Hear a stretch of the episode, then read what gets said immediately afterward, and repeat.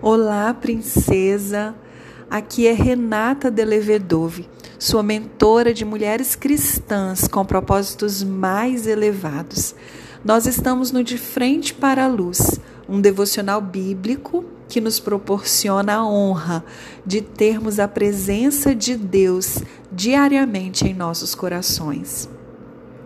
Nós estamos fazendo a leitura do Evangelho de Jesus, segundo escreveu Mateus, o discípulo. Hoje daremos início à leitura no capítulo 12. Quero te convidar, então, a conectar o seu espírito com o Espírito Santo de Deus e a ouvir a voz do Espírito Santo ministrando no seu coração nesse momento.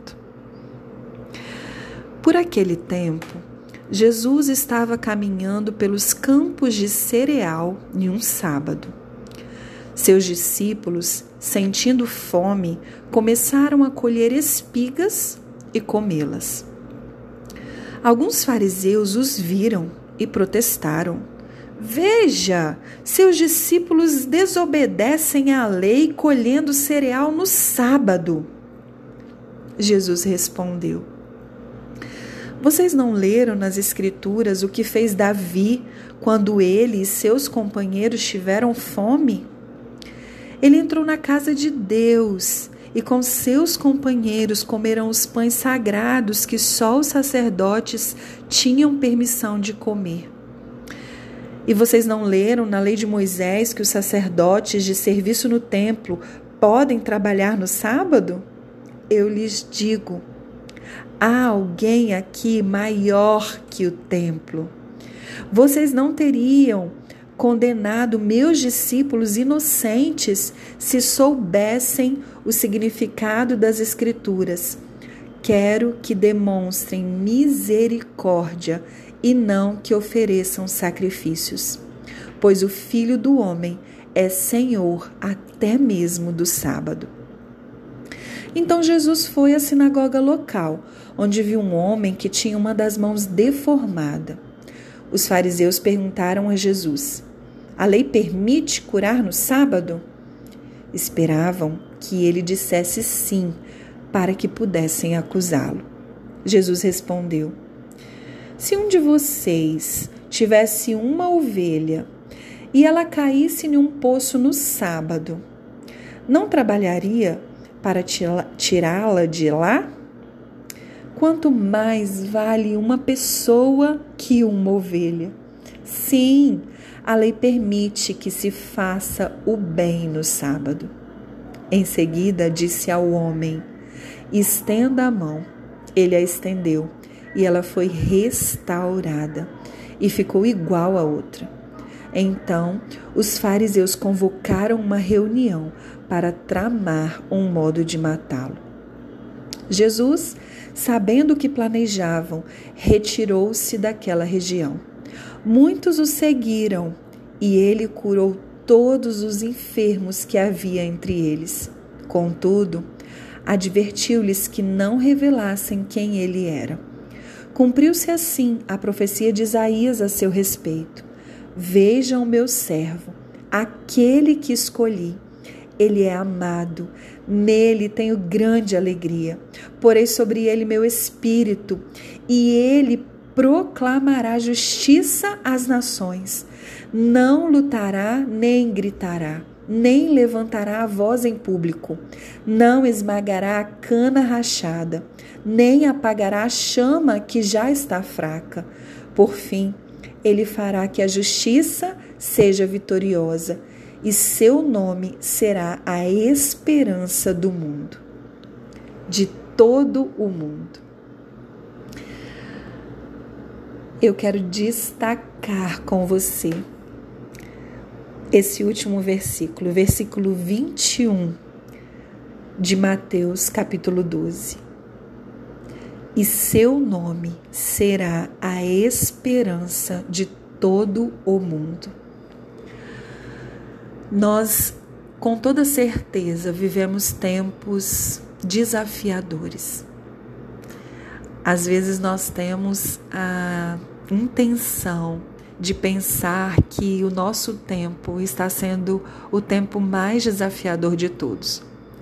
Dia desses, conversando com uma pessoa que eu compartilho experiências e visões espirituais com ela, eu perguntei se ela estava tendo a mesma sensação que eu, a sensação de que a cada momento, a cada ano, as coisas parecem estar mais desafiadoras. E ela disse que sim. E olha que ela tem é, uma experiência bem mais vasta do que a minha, tanto em experiências de vida, experiências na caminhada cristã, como também experiências de anos de vida. E nós começamos a conversar sobre essas coisas. Porém, quando nós vimos para as Escrituras, e especialmente quando a gente lê o Antigo Testamento, nós vamos ver momentos que aconteceram há cinco mil anos atrás, quatro mil anos atrás, e também na época de Jesus, né, cerca de dois mil anos atrás, um pouco mais, onde a humanidade também viveu situações de extremos desafios, assim como nós nesse tempo estamos vivendo. Cada geração vai vivendo os seus enfrentamentos na história. E não é diferente, não está sendo diferente conosco. Nós, dessa geração, desse tempo, estamos vivendo momentos desafiadores que nos trazem essa sensação de que as coisas estão ficando cada dia mais apertadas, onde tem exigido muito, tem exigido cada vez mais estratégias, é, mais saídas de enfrentamento, como se as coisas estivessem ficando cada vez mais, mais, mais, e com isso mais pesadas, mais difíceis, vamos falar assim. E diante disso tudo, o que nos resta? Qual é a âncora da nossa alma quando nós olhamos para tudo isso do mundo? Qual será a esperança capaz de brotar em meio a tudo isso, senão aquele que era, que é e que há de vir novamente.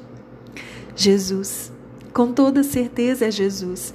Jesus que coloca o ser humano acima das regras, dos padrões, das leis e dos costumes o Jesus que está disposto a colocar de volta no lugar, trazer a saúde para tudo aquilo que cresceu deformado em nós, não só a nossa mão, como a mão desse homem registrado nesse texto.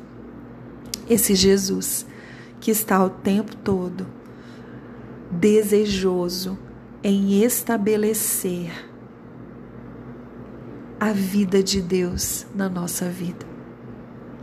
O seu nome, com toda certeza, é a esperança de todo o mundo, não só da minha vida, da sua vida, mas também de todo o mundo.